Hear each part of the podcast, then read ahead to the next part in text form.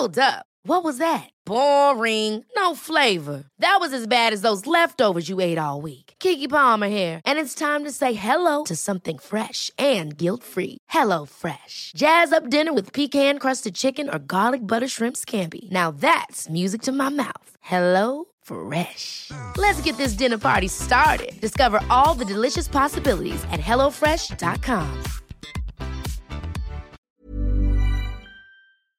Se van acercando las vacaciones y si tienes un bebé en casa, seguro que te preocupa cómo organizar sus comidas durante los viajes, los días de playa o las salidas a la montaña.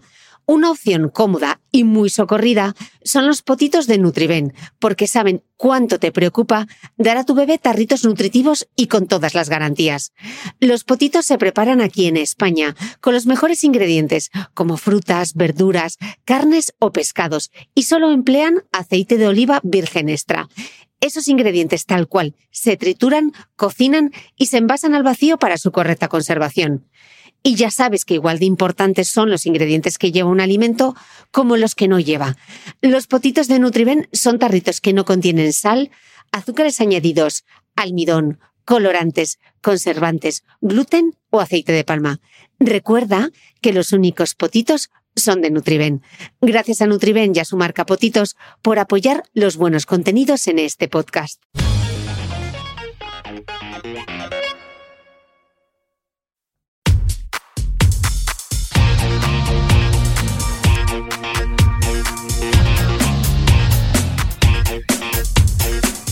Hola, soy Cristina Mitre, periodista y autora del blog de Beauty Mail. Bienvenidos a mi podcast, donde todas las semanas charlaré con los mejores expertos de la cosmética, la nutrición, el fitness y el bienestar, para que te sientas bien y te veas mejor.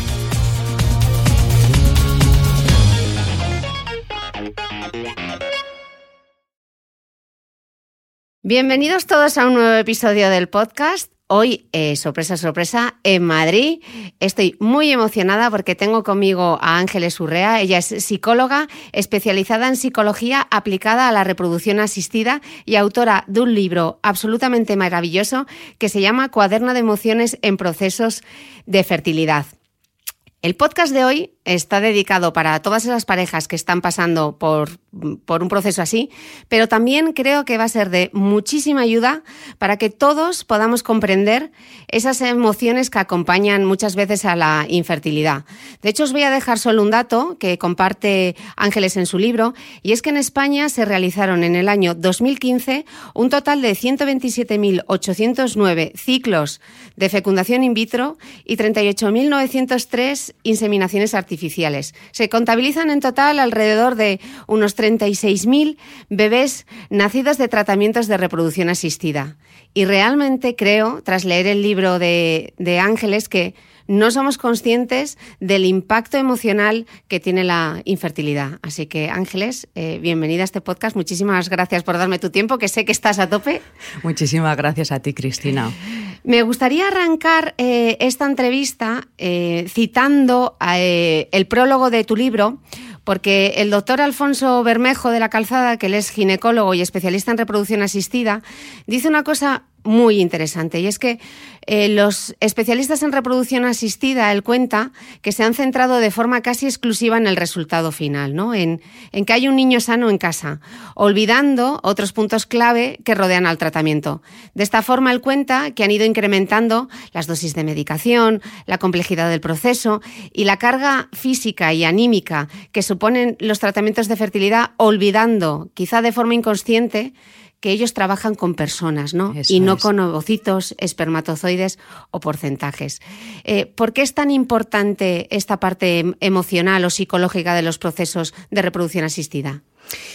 A ver, Cristina, yo creo, claro, eh, efectivamente, eh, desde el aspecto médico, los médicos se preocupan de dar solución a cualquier dificultad. Entonces, por eso Alfonso Bermejo, eh, impresionante, como, él tiene esa sensibilidad para entrar en esos procesos psicológicos, emocionales que acompañan. Y yo creo que mm, es muy importante porque para empezar, eh, creo que es un gran desconocido en la sociedad, ¿no? Es como eh, todos damos por hecho que vamos a ser madres o padres en algún momento y cuando eso no llega, eh, la herida emocional que, deja es muy grande, pero no se ve, o sea, socialmente no se ve, mm, mm, está como tapado y de hecho las propias parejas, las propias mujeres, muchas veces, el hombre también, de manera diferente, mm, no quieren sacarlo a la luz porque se sienten señalados. Eh, mm, yo creo que hay aquí como una contradicción muy grande, ¿no? Por un lado está, eh, no quiero que se sepa, pero por otro lado, esto está pasando. Mencionabas antes los datos. Hay datos nuevos que han salido eh, ahora recientemente, los datos de 2016. Hay un 8% más que en el año 2015 de tratamientos de fecundación in vitro. Y, hay, y han aumentado el número de niños nacidos vivos a través de tratamiento, 37.503. Exactamente. cada vez más gente Eso es tiene que acudir a la reproducción asistida. Dices además en el libro una cosa eh, que a mí me ha dejado bastante impresionada y es que las dificultades en los procesos reproductivos es de los acontecimientos vitales más estresantes y sin embargo qué poco ayuda psicológica hay porque cuando tú vas a una clínica de fertilidad no en todos los sitios te ofrecen acompañamiento, ¿no? eso es. De hecho, aún a día de hoy hay clínicas que no cuentan con el servicio de psicología. Es verdad que no es la tendencia y que cada vez se está más sensibilizado con todo esto, pero aún a día de hoy sucede eso. Vale, para poner un poco en perspectiva el tema de la reproducción asistida, porque es bastante complejo, yo querría primero que nos aclarases cuál es la diferencia entre esterilidad e infertilidad. Primero, eh, y luego ya entramos en las técnicas. Entonces, ¿cuál es la diferencia entre una cosa y otra? Esterilidad es cuando la pareja no ha llegado a concebir nunca. Infertilidad se considera, luego cada una de ellas se divide en primaria o en secundaria, pero en líneas generales la, esterilidad es cuando la pareja no ha conseguido embarazo. Entonces no se sabe, eh, por eso se inician los estudios. Eh, no se sabe el por qué, pero no se llega a embarazar. Sin embargo, en infertilidad sí que puede haber un embarazo, puede haber pérdidas que pueden ser tempranas, pero, pero en esterilidad no. Esa es la diferencia fundamental. Ok, y como, el complejo, como, el, como todo el proceso es súper complejo y no todo el mundo lo tiene claro, me gustaría que viésemos eh, unas pinceladas de cuáles son las distintas técnicas, ¿no? Por ejemplo, la inseminación artificial. ¿Qué es? ¿Qué es? Inseminación artificial es cuando el semen se introduce en el útero de la mujer y a partir de ahí ya eh, eh, surge o no el embarazo. Digamos que podría ser la técnica más sencilla. Ok. Luego está la fecundación in vitro, ¿no? lo que se conoce como el FIP, eso Es, eso es. Se estimulan los ovarios a la mujer, se hace una punción de los ovocitos eh, al mismo tiempo se está preparando el semen de, la pareja y ahí ya se juntan en el laboratorio. Entonces, esta técnica es mm, similar, en realidad es mm, muy parecida a la ICSI, pero la diferencia es que con la FIF es la propia naturaleza la que, eh, la que eh, elige cuál es el espermatozoide. Sin embargo, con, el otro procedimiento que podría ser de un poco mayor mm, en cuanto a complejidad, son los biólogos en el laboratorio quienes seleccionan el esperma. Que eso es la microinyección intracitoplasmática. Y, y, luego ya entramos en, la parte de la donación, ¿no? Cuando hay una donación de esperma o una donación de ovocitos u ovodonación, que se conoce. ¿Eso ¿Qué es? Donación de, esperma eh, em, cuando la mujer no tiene pareja o cuando hay alguna ah, mm, dificultad eh, en el hombre, eh, alguna alteración en el semen, entonces se puede utilizar semen de donante. Esa es la donación del esperma. Después de esa donación, el tratamiento puede ser una inseminación artificial o puede ser una FIF o puede ser una ICSI. Eh, en la donación de, ovocitos o de la ovodonación, eh, es una donante, en España son siempre anónimos los donantes, tanto sea de esperma como, de ovocitos. Entonces, en la donación de ovocitos o la ovodonación, eh, a la donante se le hace la estimulación ovárica, se le extraen los ovocitos y, y luego ya se hace FIF con el semen de la pareja O sea, en este caso es solamente el ovocito el que proviene de, de, donante. Y esa es la diferencia con la doble donación de gametos. Sí, que esto ya es como... Eh, esta parte sí que es súper compleja y psicológicamente yo creo que tiene unas implicaciones que veremos un poquito más adelante. ¿Qué es la doble donación de gametos? La doble donación de gametos es cuando tanto el óvulo como el semen son de donante. Y hay que diferenciar también de la donación de embriones, que son parejas que eh, em, han tenido tratamientos previos de fecundación in vitro y los embriones sobrantes son los que donan de manera voluntaria para, para otras parejas que están en dificultad. Mm. Puestos ya en situación, eh, yo quería ver contigo algunas de las emociones que probablemente eh, todas las parejas que estén pasando por este proceso seguro que se sienten identificados, ¿no? La soledad, porque muchas veces no tienes la empatía de, tu entorno más cercano, también la incertidumbre, la angustia y el dolor, ¿no? ¿Cómo es de importante em, reconocer eh, esas emociones para poder trabajarlas? Claro, yo creo que si no lo reconoces, eh, nada más que te encuentras mal y tienes un estado emocional X negativo, pero no sabes el por qué. Una vez que le pones nombre a la emoción, tú ya puedes hacer algo con ella.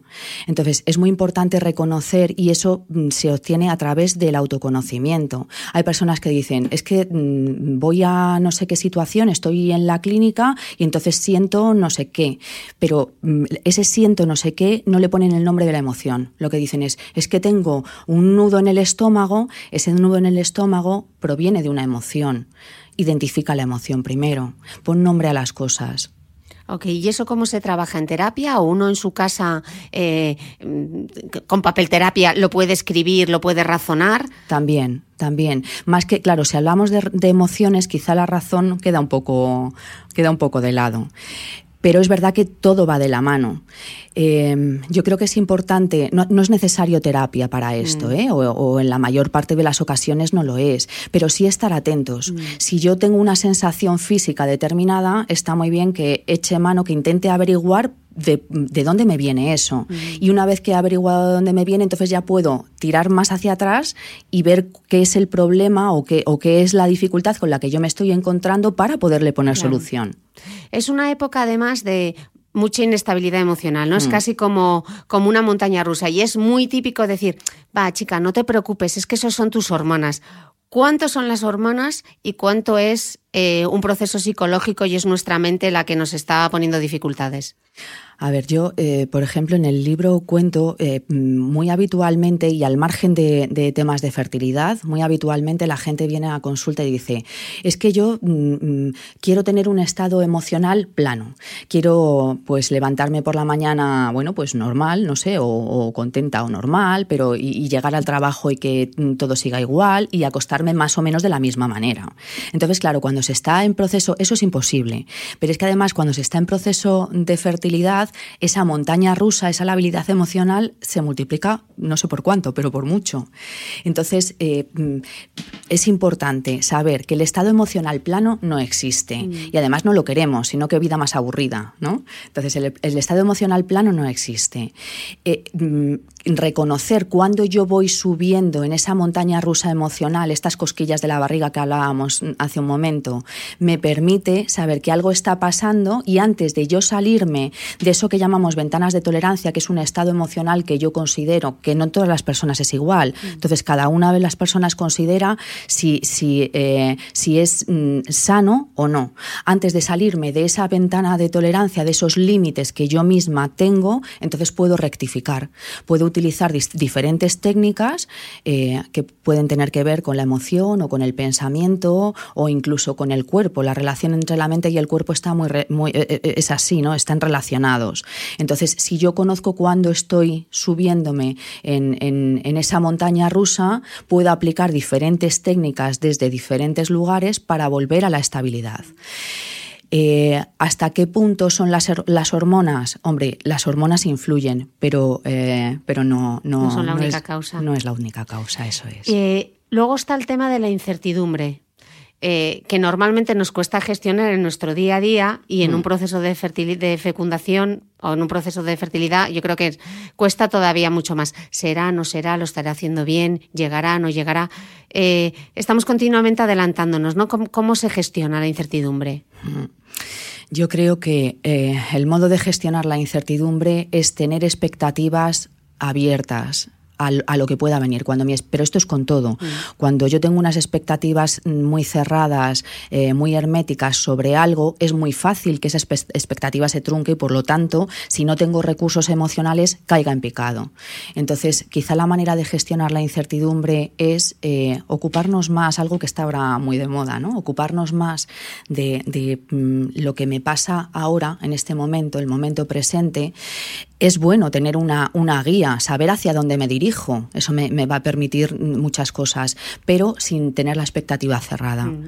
O sea, hay un montón de, mm, de, vivencias que pueden ser muy positivas y pueden quedar nubladas si mi expectativa es muy cerrada. Mm. Hay un concepto súper interesante que hablas en el libro y sobre todo en este mundo del Instagram y de las redes sociales que hay veces que parece Disney, eh, que a la gente todo le va fenomenal y todo funciona. Y es el tema eso por un lado. Y luego lo mal visto que está el dolor y el sufrimiento. Y tú hablas del dolor invisible, ¿no? De ese dolor invisible, de ese duelo invisible por ser o no padre o madre. Eh, ¿Por qué es tan importante el duelo y hacerlo visible? ¿Por qué es importante que hablemos de estos temas? Es importante porque eh, reconoces la emoción que tienes. Y entonces, como la estás reconociendo, puedes manejarla. Eso por un lado. Em, la tendencia, a ver, eh, cuando hablamos de, duelo eh, o, ese concepto del duelo invisible, es el, el duelo de una capacidad que todos creemos que tenemos y que no lo sabemos en realidad hasta que no nos ponemos a ello, pero damos por sentado ¿no? que, la tenemos. Eso sería el duelo invisible. Por otro lado está el duelo real, cuando hay pérdidas. Mm. Entonces, Mm, saber reconocer que es un duelo me ayuda a elaborarlo. Mm. La tendencia habitual es a aquí no ha pasado nada, eh, venga, hay que reincorporarse a trabajar, hay que hacer vida normal, eh, mm, y, estamos hablando de un duelo. Y un duelo todos sabemos que necesita tiempo para poder gestionarse. De hecho, tú dices en el, en el libro que, que la negación de un proceso natural como este, como el duelo, es un error siempre eh, porque hay que expresar la rabia también, ¿no? Claro. Para poder superarlo. Claro, claro.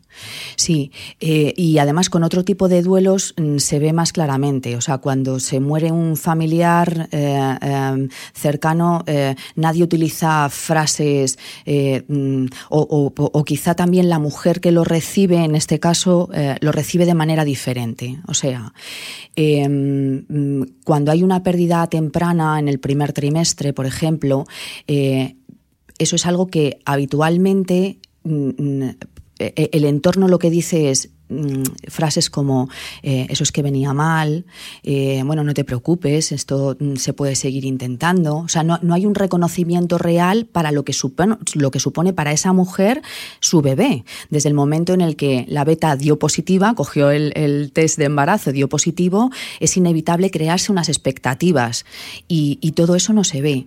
Entonces, claro, las pérdidas en el primer trimestre, donde además son invisibles para el resto, tú sabes lo que llevas. Yo, yo le llamo a ese estado estar huevito. Mm. Las mujeres dicen, eh, ¿y sabré cuidarme? Pues claro que sabes. Mm, tú, tú sabes lo que tienes dentro, entonces, mm, es, pero es muy interior, no, eh, esto no es visible para los demás.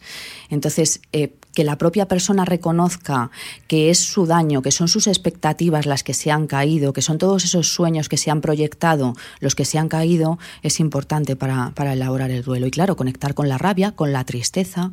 El problema con fertilidad es que eh, muchas veces en otros duelos mm, el tiempo no importa. O sea, si yo tardo en salir de un duelo un año, no importa, pero en fertilidad sí, porque el reloj biológico está ahí. Mm. Entonces, e, e, eso complica. ¿Y qué puede hacer el entorno? ¿Qué consejos podemos darle al entorno? ¿Qué frases decir? Porque claro, como a veces no sabes qué decir, hmm. pues recurres a esas frases hechas que muchas veces hacen mucho daño, ¿no? ¿Qué, recomendarías al entorno? El entorno yo creo que tiene que mostrar eh, su presencia. Eh, mm, estar, decirle a, la pareja o, a, la mujer, eh, estoy aquí, no sé qué decirte, sé que no te puedo ayudar. Es que es así, no, no, te pueden ayudar, no, no, hay palabras de consuelo, es tu propio dolor. Mm, lanzar mensajes como estoy aquí eh, y, mm, para lo que necesites estoy.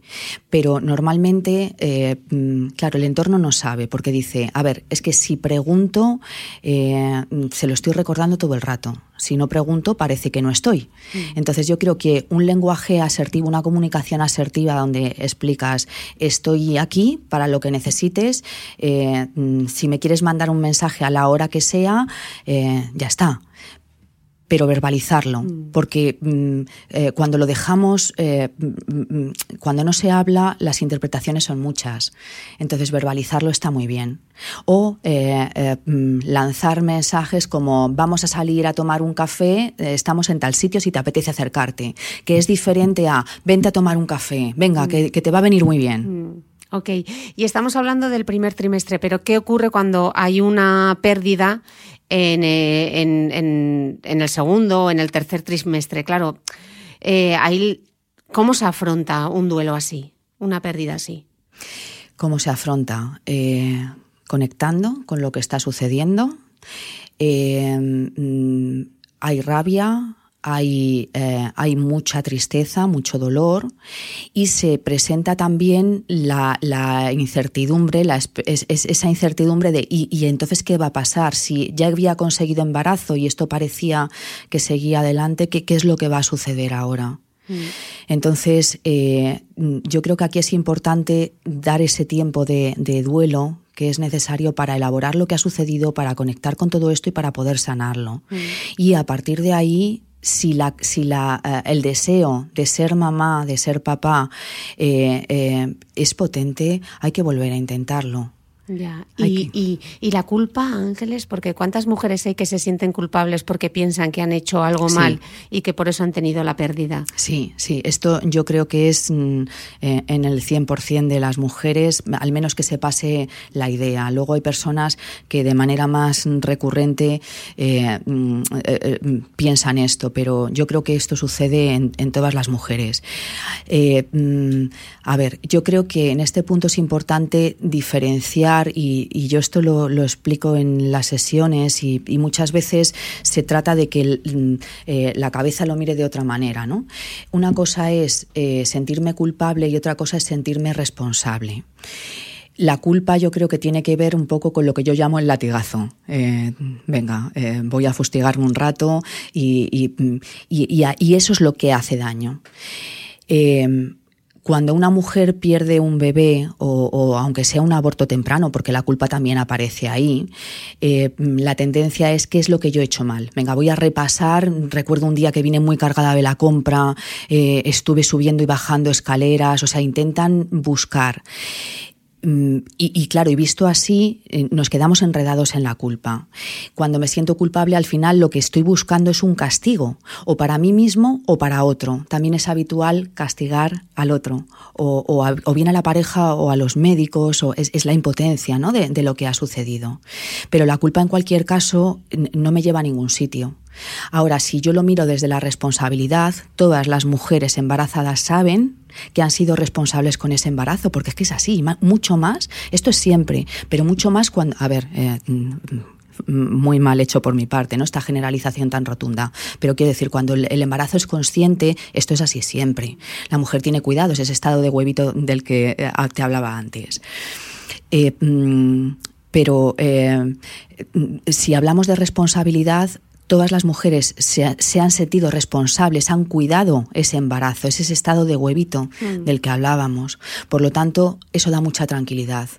Yo cogí la bolsa de la compra porque estimé que no era un peso. Y además es que si nos ponemos a pensarlo realmente, yo no sé, mm, todos tenemos anécdotas que nos han contado. Ahora la tendencia es tener uno o dos hijos, el que tiene tres ya es muy, muy valiente. Mm.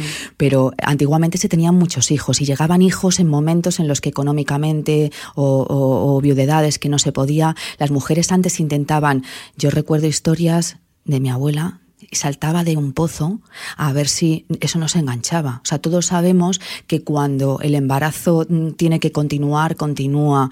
Y, hay veces que esto no, tiene explicación. O sea, es que no hay nada mm. que hayas hecho mal. Es que a veces las cosas pasan, mm. pero esto duele mucho. Y también está el estrés, ¿no? Que es esa continua palabra que suena tanto, ¿no? ¿Cuántas parejas que se ponen a intentarlo, no se quedan embarazados o, empiezan con un tratamiento de fertilidad es, tú relájate. Es que lo que te pasa es que tienes estrés, ¿no? Eh, ¿Cuánto daño, cuánto daño es realmente un factor, el estrés o no es un, o no es un factor determinante? A ver, está claro, este es un tema eh, mm, un tanto delicado porque es verdad que eh, el mensaje que está ahí es ese, relájate y además es que lo del Caribe no falla. Todo el mundo tiene un vecino, un no sé qué, que se fueron de vacaciones y volvieron embarazados. Eh, a ver, es verdad que el estrés eh, eh, influye en los procesos de fertilidad en el sentido de que aumenta las, las, hormonas del estrés y por lo tanto eso es incompatible, ¿no? Pero no solamente influye en procesos de fertilidad, sino también en contracturas musculares, en bruxismo, hasta en colesterol. O sea, un estrés continuado en el tiempo es perjudicial para la salud en general y también para, para el embarazo. De ahí a decir eh, que, que no me quedo embarazada porque estoy pasando por una situación estresante es una afirmación, yo creo, demasiado rotunda. O sea, el mundo del embarazo es, tan complejo, se tienen que dar tantos factores al mismo tiempo, es tan complejo que eh, afirmar eso yo no me atrevo. Por otro lado, estamos en la sociedad del estrés. Eh, entonces, da igual donde vivas. Antes se decía, nos vamos a vivir al campo. No, eh, ahora en el campo también hay estrés. Eh, da igual donde vivas. Estamos en la sociedad de las prisas, en la sociedad de la información. Todo lo que queremos, tenemos información multiplicada por mil. Entonces, y, tomar decisión. desinformación, muchas veces. Claro, eso es. Mm. E, e, eso también. Mm. Y entonces, eh, intentar tomar la mejor decisión cuando tengo tanta información se hace muy complicado. Todo eso es estresante en sí mismo también. Entonces, el estrés no puede desaparecer de nuestras vidas. Tenemos que aprender a manejarlo. Eso por un lado, pero es que también por otro lado, el estrés es un mecanismo de supervivencia. Yo siempre pongo el ejemplo del hombre primitivo. Si el hombre primitivo está recolectando no sé qué y de repente levanta la cabeza y ve un mamut, necesita que su cuerpo reaccione, esté preparado para luchar. Si su cerebro interpreta que puede luchar, que puede enfrentarse, necesita que su cuerpo esté preparado para eso. Pero, eh, o para huir. En cualquiera de los dos casos necesita que esté preparado. Y esto a día de hoy también sucede. Si no tenemos un mínimo de estrés, vamos a cruzar una calle y nos pilla un coche. Mm. O sea, tenemos que tener lo que yo llamo unas antenitas un poco vigilantes, pero con un semáforo que parpadea, no con el piloto rojo encendido. Ese piloto rojo encendido es el que es perjudicial, ese es el que puede interferir en los ciclos hormonales. Mm. El problema es que luego muchas parejas se sienten culpables y achacan al estrés el hecho de no poder eh, concebir, ¿no? Claro, entonces por eso es importante ocuparse en lugar de preocuparse. Voy a ocuparme de esto, voy a revisar mi nivel de estrés, pero no solamente con el objetivo de la fertilidad, sino con, con el objetivo de mejorar mi salud. Y no solamente psicológica, sino también física. Ok. Eh, Además del estrés, hay otra gestión que es la gestión de la ansiedad, ¿no? Porque parece que este proceso, por lo que yo leía en el libro, es como una eterna espera, ¿no? Primero es eh, la beta espera, la transferencia, la ecoespera. Estás todo el día como a la espera de que algo, de que algo suceda y eso genera un nivel de ansiedad eh, bastante alto en las parejas, ¿no? Claro, Claro. Y entonces, eh, eh, mm, para intentar paliar eso, eh, de nuevo es importante la información. muchas mujeres, en momentos, por ejemplo, de beta espera, dicen, ay, parece que siento un pinchazo en un ovario, parece que tengo el pecho, no sé qué, más hinchado. Pero, y muchas veces eso es simplemente el proceso hormonal eh, en sí mismo. Entonces, tener información de, todo eso puede ayudar. Y luego también eh, creo que es importante conocer cómo funciona eh, el pensamiento, cómo funcionan las emociones. Em, ante una situación determinada, o sea, podemos, podríamos decir que cada uno de nosotros somos lo que pensamos, lo que sentimos y lo que hacemos.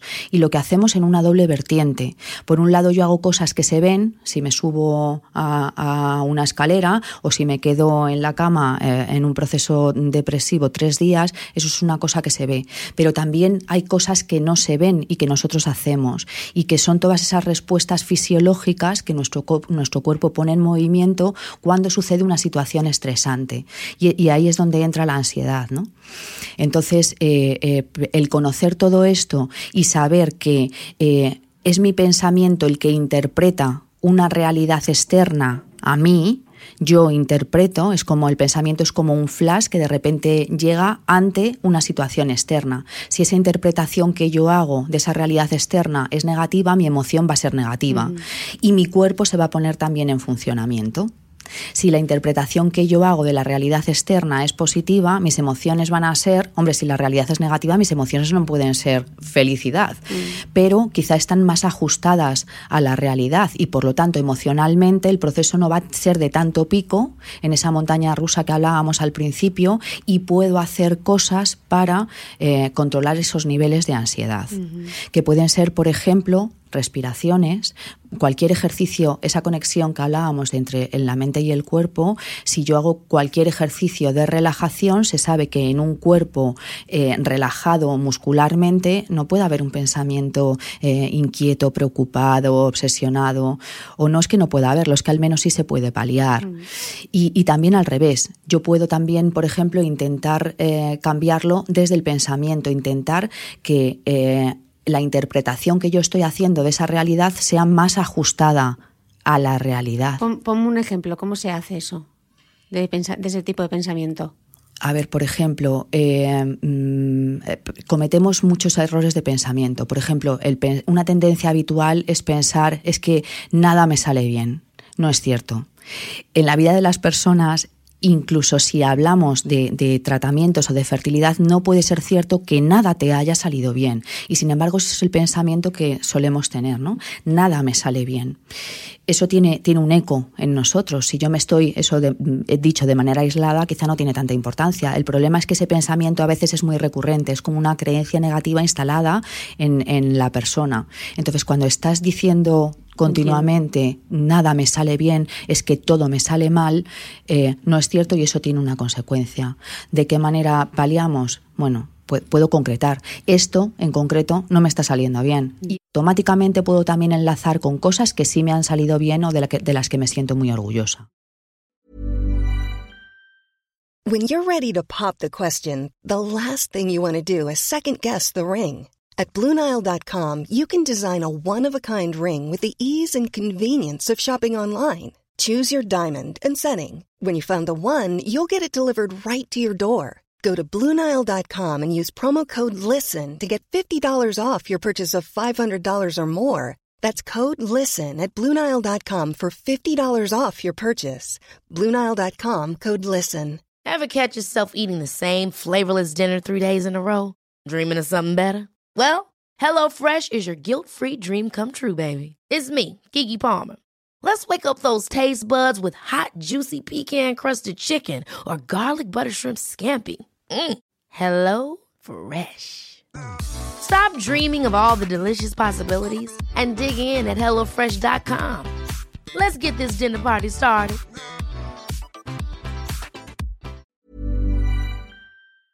¿Sabías que los bebés son capaces de autorregularse y comer lo que necesitan? Hasta el primer año, la leche ha de ser su alimento principal, bien sea lactancia materna o artificial, y poco a poco podrán ir probando diferentes texturas y alimentos. Ahora, con buena temperatura, a todos nos gusta salir más de casa, y en verano pasamos mucho tiempo fuera, en la playa, la montaña o recorriendo el mundo. Si tienes un bebé que ya ha empezado con la alimentación complementaria, Para esos momentos puedes contar con los diferentes tarritos que ofrece Potitos. Hay recetas para bebés desde 4 y 6 meses y solo llevan ingredientes como frutas, verduras, carnes o pescados que se trituran y se envasan tal cual. Los potitos de Nutriben son tarritos seguros, fáciles de conservar y transportar, ya que no necesitan refrigeración, tan solo mantenerse en un lugar fresco. Se calientan en microondas o al baño María, sin conservantes ni azúcares añadidos. Gracias a Nutriben y a su marca Potitos por ser nuestro mecenas del mes.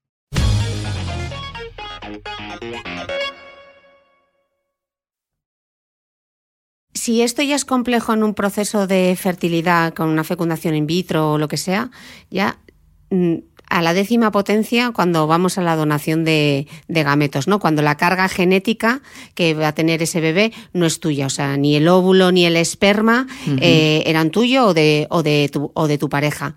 Entonces tú ahí planteas eh, un tema en el libro que me parece muy importante que hablemos, que es el tema del, de, ¿cómo lo llamabas tú? El maternaje o el paternaje, ¿no? ¿Qué implicaciones tiene que muchas veces yo creo que estamos, eh, o muchas parejas se plantean el tema de la maternidad o la paternidad, recurren a la donación de gametos y no estamos pensando eh, en el más allá, en el futuro, cómo se va a gestionar, cómo nos vamos a sentir, cómo, cómo les vamos a transmitir a esos futuros hijos si, si fueron Claro, porque aunque son nuestros hijos, genéticamente no llevan tu carga genética, ¿no? Esta es una esfera complicada, ¿no? Aborda, cuéntanos un poco esto del concepto del maternaje. La capacidad de maternaje o de paternaje es esa eh, capacidad que, mm, queremos. Cuando yo pregunto, a ver, en, eh, eh, cuando los médicos proponen un tratamiento en el que hay tiene que haber donación, lo primero es el shock, es mm, la negación no, no puede ser. Pero es verdad que mm, si quieres ser mamá es la opción que tienes. Entonces, una de las primeras preguntas que, yo hago cuando vienen a consulta y, mm, plantean esto es, ¿por qué quieres ser madre? Y es una pregunta horrible, yo se lo digo, porque... Eh, mm, mm, claro, ¿qué, respuesta das? ¿Qué por qué? Es que, es que es un deseo tan profundo que es que ni siquiera sé explicarte por qué. Es que lo quiero, es que lo he querido siempre. Y cuando profundizamos un poquito más en todo esto, lo que todo el mundo termina respondiendo es, eh, porque quiero cuidarle, porque quiero mm, levantarme por las noches cuando esté llorando, porque quiero llevarle al colegio, porque quiero enseñarle los valores. O sea, al, al final mm, el mensaje es porque quiero transmitirle seguridad, porque quiero mm, dar amor y quiero recibir ese amor de esa manera tan exclusiva. Y, claro, si pensamos en la donación, esto está cubierto. Entonces, sí que creo que es importante, antes de tomar, a ver, yo creo que la donación es, tiene suficiente peso como para tomarse un tiempo y hacerlo convencidos, porque es verdad que a largo plazo esto tiene consecuencias. Yo me voy tan a largo plazo como hasta la adolescencia. En la adolescencia, eh, la frase estrella, todos los adolescentes necesitan autoafirmarse y necesitan chocar contra alguien y, ir encontrando su posición. Y la frase estrella es, eh, te odio, o mm, eres la peor madre del mundo. Claro, si esto a una madre biológica le duele, si has ido al tratamiento de, donación eh, mm, mm, sin saber muy bien por qué lo estabas haciendo, nada más que porque yo me había planteado ser madre, me lo propusieron, no me, no me paré a pensar nada, esta frase mm, resuena muchísimo. ¿Qué es lo que yo he hecho mal? Eh, viene, viene la inseguridad. Entonces, plantearse todo esto desde antes a la hora de, decidir mm, si, si, vamos a este tipo de tratamientos o no, creo que es importante. Pero la capacidad de maternaje y de paternaje no tiene que ver, no es algo eh, que dependa de la genética. Es algo que depende de, de, esas ganas de, de, eh, de, poder proporcionar seguridad a ese bebé. Y otra duda que suele ser habitual que tú planteabas eh, en el libro es cómo contarlo, ¿no? Cómo contarlo al entorno y cómo contarlo al hijo, ¿no? Contarle en, en, qué edad, cómo se hace, danos unas, unas pautas. A ver, yo mm, diferenciando las dos cosas eh, respecto al entorno, eh, mm, la, tendencia es eh, intentar normalizar. O sea, cuando esta decisión ha sido tomada de una manera concienzuda, informada, mm, tocando con las necesidades, teniendo en cuenta esas necesidades que la pareja tiene, esto en realidad es un proceso normal. Tener el hijo independientemente de quién sea la carga genética, para ellos va a ser normal y por lo tanto está genial que se pueda normalizar tanto en el entorno como con el propio hijo. Mm. Pero es verdad que hay mm, cada, cada persona es experta en sí misma. Yo esto lo, lo repito siempre. Una cosa son las cosas que van bien o las recomendaciones a nivel general y otra cosa es que yo sé cómo se tratan estos temas en mi familia o en mi pueblo. No es lo mismo el anonimato de una gran ciudad que pueblos pequeños donde todo el mundo sabe y opina de tu vida o al menos eso es lo que tú estás sintiendo. Entonces, eh, respecto a contarlo al entorno, bueno, pues al final de lo que se trata es de que la pareja esté cómoda con lo que se está haciendo. Si la pareja está cómoda, sabe qué es lo que tiene que hacer. Una cosa es el entorno, otra cosa, o sea, el entorno más mm, extenso, podríamos decir, otra cosa son los familiares más directos. Los familiares más directos, eh, bueno, es que hay personas que dicen, es que yo sé que yo se lo contaría a mi madre, pero es que sé que mi madre se lo va a contar a mi tía. Y mi tía es la que no es capaz de callar. Bueno, pues sentaros entre los dos, valorarlo y, hacer lo que creáis que es mejor para vosotros y para vuestro hijo. Mm. Respecto al hijo, eh, respecto al hijo, eh, todos nos planteamos en algún momento de nuestra vida cómo fue aquello de que mis padres decidieron tenerme y yo siempre pensé que era adoptada porque como no me parecía ninguno de mis hermanos tenía esa obsesión de es que yo y claro me dijeron es que te cogimos de un carro de un gitano, o sea me lo repetían y te lo creías y te lo crees, así que cuidado con lo que le decís a los hijos. Claro, eso es. Y de hecho esta es otra de las dudas que siempre en la consulta se plantean. Eh, hay muchas parejas que dicen, nosotros hemos pensado que no se lo vamos a decir, porque claro, ¿cómo se lo dices? No se lo vamos a decir hasta que no tenga 18 años. Y entonces yo les pregunto, imagínate que tú ahora llegas, eh, vas un día de visita a casa de tu madre y te dice, y te voy a contar, siéntate por favor porque te voy a contar una cosa, eres adoptada, ¿cómo te quedarías? Ay, claro, pues visto así es verdad. Claro, eh, mm, mm, eh, eh, es una duda también recurrente. O sea, las parejas lo que dicen es hasta que no tenga un nivel de entendimiento que, bueno, que yo le pueda explicar, dar mis razones. O sea, el peso en realidad en ese argumento está en cómo yo lo cuento para que me perdonen, para que entiendan. Por eso digo que si todo esto se ha trabajado previo a tomar la decisión de, si se renuncia a la carga genética o, se toman otras alternativas como la adopción o por qué no la vida sin hijos. ¿Por qué no hablamos tanto de la vida sin hijos? ¿Por qué nos cuesta, eh, te, contaba antes de empezar este podcast que una de las, curiosamente, una de las entradas más vistas en, mi blog es precisamente un post en el que yo cuento mi vida sin hijos. ¿Por qué siempre lo primero que queremos saber es eh, ¿tienes hijos? Y luego la segunda pregunta cuando no los tienes. El que se atreve te lo pregunta y el que no se atreve se queda preguntando, ¿será porque no puede o será porque no quiere? ¿Por, qué es el foco de la conversación? Y, yo me pregunto cuántas de esas veces que esto se pregunta en realidad no es una, pregunta tipo. Porque eh, cuando una pareja empieza, la pregunta típica es, ¿Os casáis o cuándo os casáis? Y una vez que la relación está establecida, se hayan casado o no, es ¿y tenéis hijos? Pero es que cuando tienes el primero es ¿y el segundo? Entonces yo lo que planteo es que muchas veces esto es una pregunta tipo. Es como cuando uno dice, uy, parece que hace buen día hoy. O fíjate con qué niebla nos hemos levantado. Mm. Conversaciones de ascensor que yo les llamo, ¿no? Entonces, muchas veces, claro, cuando tú estás en todo esto, el recibir la pregunta, aunque sea, eh, aunque en el otro no haya ninguna intención ni yo la interpreto así, porque yo estoy en esto y sé que me está costando, o sé que tengo un deseo, y como dentro de mí es tan potente, parece que es visible para el resto. Entonces, no sé hasta qué punto muchas veces esa pregunta es una pregunta en realidad inofensiva, mm. y soy yo quien lo interpreto de esa manera. Sí, pero de todas formas yo creo que es una pregunta que deberíamos eh, evitar preguntar, ¿no? Sí, sí. Sí, totalmente de acuerdo. Porque además eh, eh, mm, es una parte muy íntima de la pareja. Mm. Lo que pasa es que el resultado de esa parte íntima que es el acto sexual, mm. el resultado es, es el bebé que es por lo que te preguntan, pero claro, todo lo que hay detrás, entonces efectivamente es una pregunta que no debería de hacerse. Sí, y sobre todo que yo creo que a veces a las mujeres tengo la sensación de que lo único que nos define como mujer es el hecho o no de tener hijos.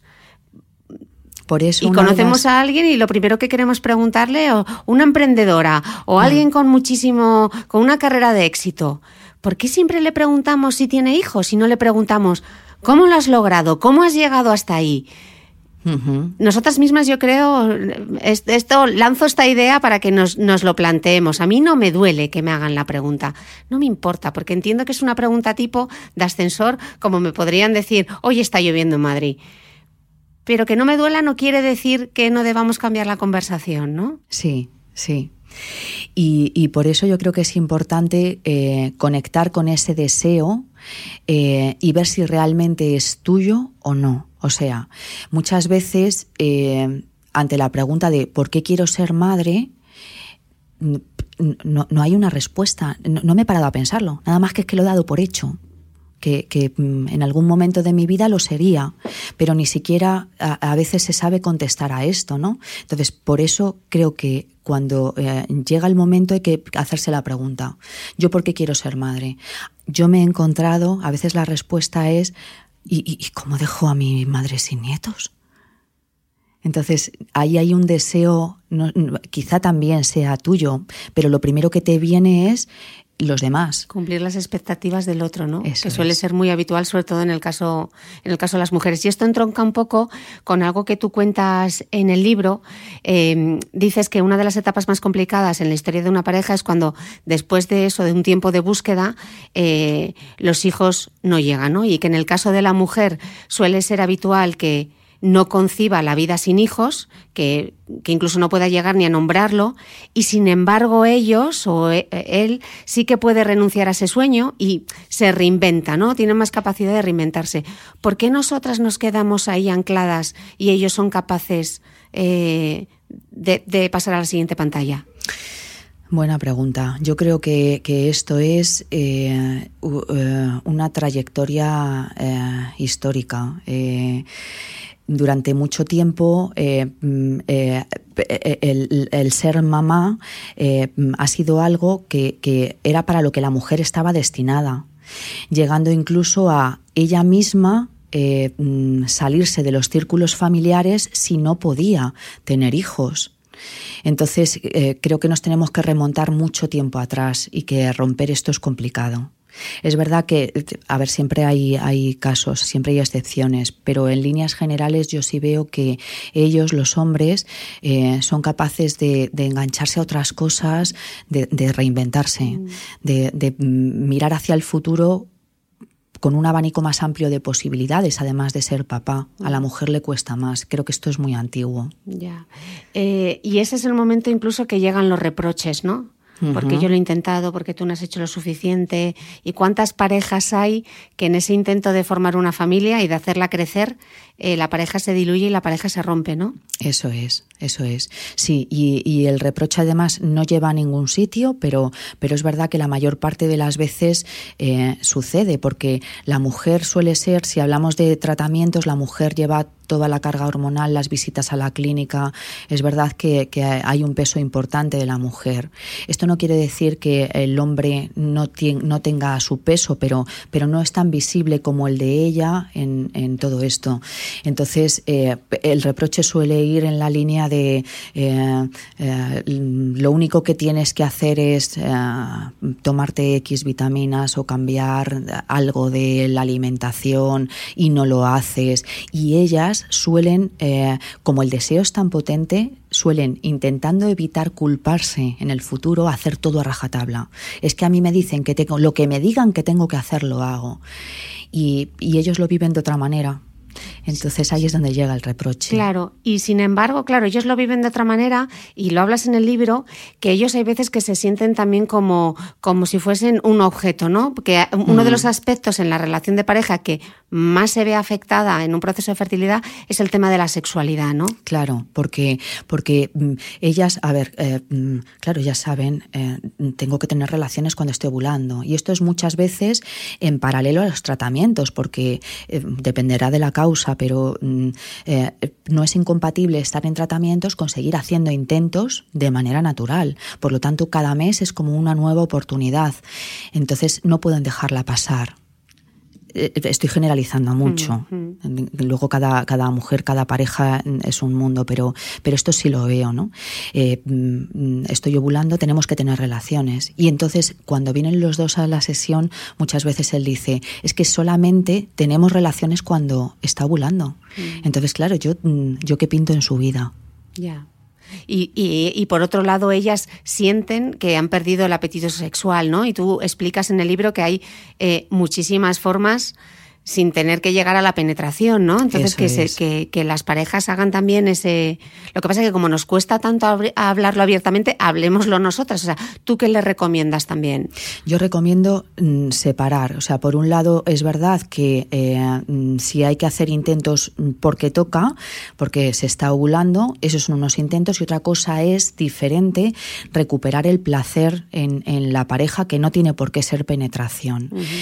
Yo hay un ejercicio que que, me encanta y que, mm, mm, y que además yo les digo, a ver, este no es un ejercicio para tu pareja, este es un ejercicio para ti, porque se pierde esa capacidad individual de, del placer junto con el otro. Eh, con los ojos cerrados, toca a tu pareja. Os desnudáis los dos encima de la cama por turnos, pero es un ejercicio que no es para dar placer al otro. Uno es el, digamos, el activo, es el que da el masaje con los ojos cerrados y se ocupa solamente de sentir y de recuperar eso que ha existido antes en la pareja. Cuando una pareja comienza, eso es mágico. O sea, mm. tocar al otro, tocar la piel desnuda del otro es mágico y eso se pierde. Y cuando se está, o sea, se pierde en, relaciones largas, eso al final termina por perderse. Cuando además eh, hay tratamientos por medio, se pierde incluso antes. Entonces, volver a recuperar esa capacidad de sentir al otro eh, eh, y de ver en mí el eco que tiene cuando yo toco a mi pareja. Mm. Eso es impresionante y, eso se pierde. Entonces es un buen ejercicio. Y es un ejercicio para eh, cada uno. Luego los turnos se invierten y, mm, el que estaba recibiendo el masaje es el que participa más activamente dando ese masaje. En el libro hablas también de la importancia que es tener un confidente eh, durante esta etapa, ¿no? Alguien con quien puedas hablar eh, lo que te ocurre. ¿Cómo, ¿Cómo elegir a esa persona? Esa persona es una persona que no te juzga, que no te dice lo que tienes que hacer, porque eh, insistiendo en la idea de que cada uno de nosotros somos expertos en nosotros mismos, si yo, que, que, estoy en todo este proceso tan complejo, no sé qué es lo que tengo que hacer, sé de sobra que ninguna persona externa a mí sabe qué es lo que tengo que hacer y por lo tanto no me lo puede decir. Entonces un confidente ni siquiera es la persona que me da ideas, eh, es simplemente una persona que yo sé que está ahí, que me respeta, a veces ni siquiera o la mayor parte de las veces ni siquiera tiene que decirme nada, porque no hay nada que me pueda decir que a mí me pueda ayudar.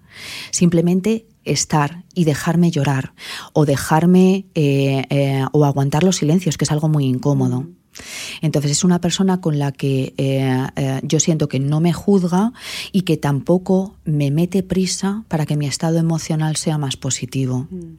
sino que me deja que yo sola sea quien encuentre eh, eh, esos recursos que necesito y que seguro que tengo, porque todos tenemos recursos, para salir adelante. Yo hablo siempre de la capacidad de resiliencia de la persona, esa capacidad que tenemos de, sobreponernos a las adversidades de la vida. Y hay cosas muy duras y todos tenemos la capacidad de resiliencia y todos nos podemos sobreponer. Es verdad que eh, una de las cosas, de los factores que más ayudan a poder desarrollar, a potenciar esa capacidad de resiliencia, son los apoyos sociales. Y cuando hablamos de fertilidad, los apoyos sociales es escasean, no siento esa empatía, no siento, por, eso es importante el confidente, mm. esa persona que a mí me permite encontrar mis propios mm. recursos, mi capacidad de resiliencia. Y para quien no pueda contar con un confidente, ¿hay algún tipo de foro en Internet o grupos de apoyo? ¿Dónde podemos orientar a la gente que nos escucha? Claro, hay mm, foros muchísimo y muchísimos a través de Internet. De hecho, de esos foros que digamos son más amplios, más amplios, suelen salir grupos más pequeños que ya tienen contactos más estrechos, ya se cuentan cosas más íntimas y todo eso eh, eh, está en Internet. Mm, os dejaré algunos links en las notas del podcast en thebeautymail.es eh, con los foros y con, los grupos de apoyo de los que, de los que recomienda Ángeles para que, para que lo tengáis.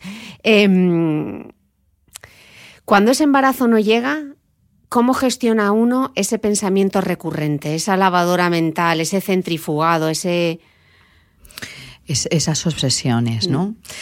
Eh, a ver, yo creo que eh, es importante, eh, mm, yo hablo siempre de, digamos, tres pasos, información, elección, acción. Yo creo que es importante informarse de lo que está sucediendo, hacer una balanza, pros y, contras. Esto lo hacemos en, en, cualquier toma de decisiones de nuestra vida. Entonces, hacer esa balanza de pros y contras y tomar una decisión y, llevarla a cabo, porque solamente si la llevo a cabo puedo ver si había algún punto que lo podía ah, modificar y por lo tanto ahora estoy a tiempo. O sea, ser parte activa de todo esto, intentar eh, eh, manejar información. Cuando, cuando yo no tengo información, mi cabeza se la inventa. Y, ese inventar es el peligroso, porque entonces eh, cojo ideas que me han surgido como si fuesen realidades y empieza a actuar a partir de ahí. Mm. Entonces, eso, por ejemplo, puede ser una buena pista. Eh, mm, es esa idea de ocuparme y no preocuparme, intentar no dar vueltas continuamente sobre lo mismo, sino centrarme en el problema, venga, mm, qué es lo que me está sucediendo, qué es lo que puedo hacer. Y entonces ya trazo hacia dónde voy, hacia dónde me dirijo. Entonces ya, ya tengo metas pequeñas, ya tengo pequeños pasos que puedo ir dando y que me acercan a ese objetivo final. Esto da mucha tranquilidad a nivel psicológico, porque ya me estoy ocupando de mm. esa dificultad que tengo. Y para cerrar, Ángeles, la pregunta más difícil. ¿Cuándo llega el momento de dejar de intentarlo? Ese hmm. concepto del que tú hablas en el libro que me parece súper bonito de la, de la rendición activa, ¿no? Hasta aquí hemos llegado. Eso es. Creo que tiene que ser una decisión eh, eh, consciente. Eh, mm, lo dejo aquí, pero lo dejo con todas las consecuencias porque he hecho todo lo que tenía que hacer. Eh, hay otro, eh, eh, otra metáfora que utilizo siempre en el libro, es la viejecita.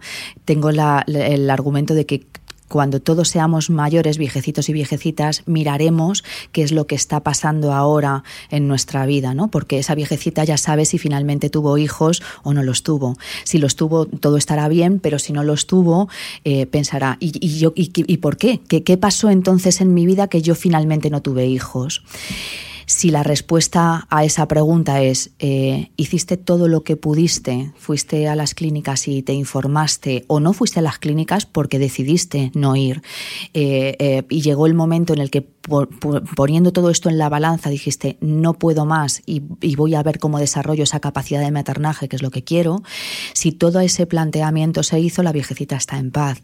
Entonces por eso es importante ahora que, se pueden hacer cosas, hacer todo lo que que creo que tengo que hacer. Y en el camino, si siento eh, no puedo más, pues es el momento de parar. El argumento para la viejecita está preparado. Hiciste todo lo que podías y llegó un momento en el que decidiste no me compensa. No me compensa lo que estoy sufriendo, cómo estoy gestionando todo esto o, la realidad es, es la que es. Y entonces voy a ver de qué manera continúo mi vida. Bueno, yo sé que voy a ser una viejecita muy satisfecha con todas las opciones que he tomado y espero que todas esas mujeres y esos hombres que escuchan este podcast se sientan también viejecitas y viejecitos satisfechos y absolutamente plenos con las decisiones que hayan tomado. Ha sido un auténtico lujazo, de verdad, eh, haceros con este libro porque yo creo que os va a ayudar muchísimo. Ángeles, millones de gracias por tu tiempo. Qué placer. Muchísimas gracias a ti, Cristina.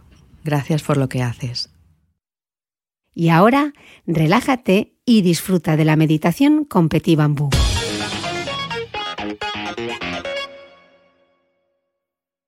Hola, bienvenida a esta sesión de meditación con Petit Bambú. La siguiente meditación de tres minutos ha sido realizada con mucho amor y en exclusiva para el podcast de Cristina Mitre. Te felicito por dedicar parte de tu tiempo a esta meditación, por dedicarte esta pausa para cuidarte. En esta sesión vamos a prestar atención a la respiración y a tomar conciencia de nuestro cuerpo, de las sensaciones físicas, algo que es fundamental para relajar la mente. Te deseo una feliz sesión.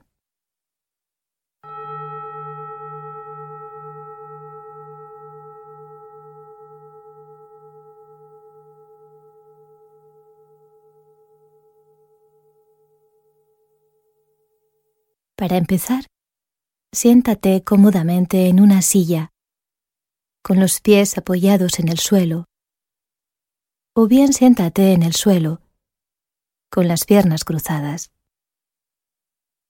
Mantén la espalda recta, pero sin tensiones inútiles. Puedes cerrar los ojos o mantenerlos medio abiertos Y ahora inspira profundamente por la nariz y expira suavemente por la boca. Cuando expires, observa cómo tu cuerpo, los hombros, la espalda, la frente, la mandíbula, se relajan poco a poco con cada respiración.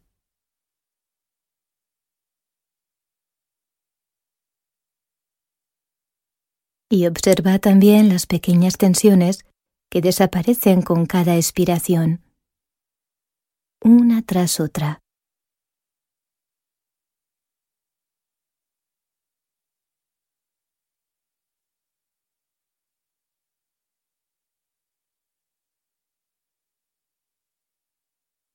Tu respiración es como un ancla para tu atención. Respira de forma natural y observa en qué lugar de tu cuerpo sientes mejor el ritmo de la respiración.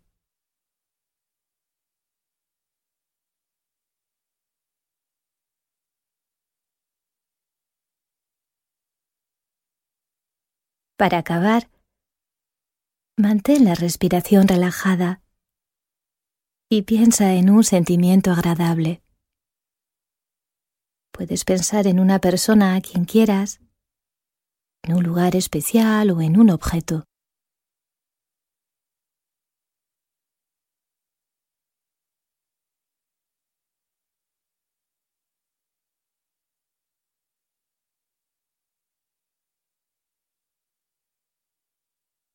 Y ahora deja ir esta imagen.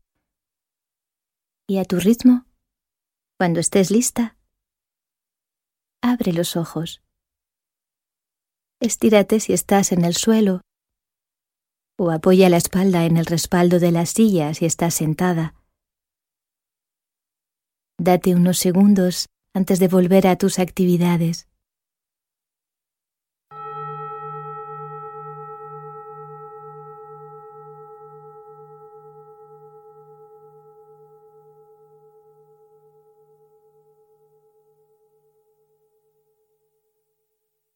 ¿Qué tal te ha ido? ¿Cómo te sientes por dentro? ¿Te sientes más tranquila? ¿Más relajada? Si no es así, no te preocupes en absoluto, porque poco a poco, con la práctica, lo conseguirás. Hay que tener paciencia. En cualquier caso, te felicito por haberte dedicado estos tres minutos preciosos para ti. Te esperamos en la app de Petit Bambú si quieres continuar tu camino por la meditación. Hasta pronto.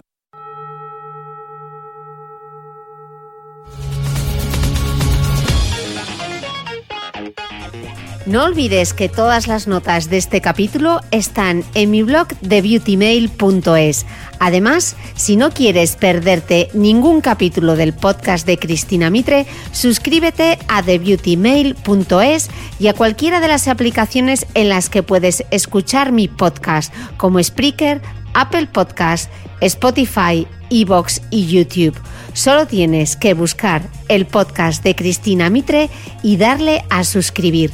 Y un último favor, si entras en iTunes y me dejas un comentario y además me regalas unas estrellas, ayudas a que este podcast tenga cada vez más visibilidad y pueda seguir creciendo. Te espero el próximo domingo con una nueva entrega del podcast de Cristina Mitre.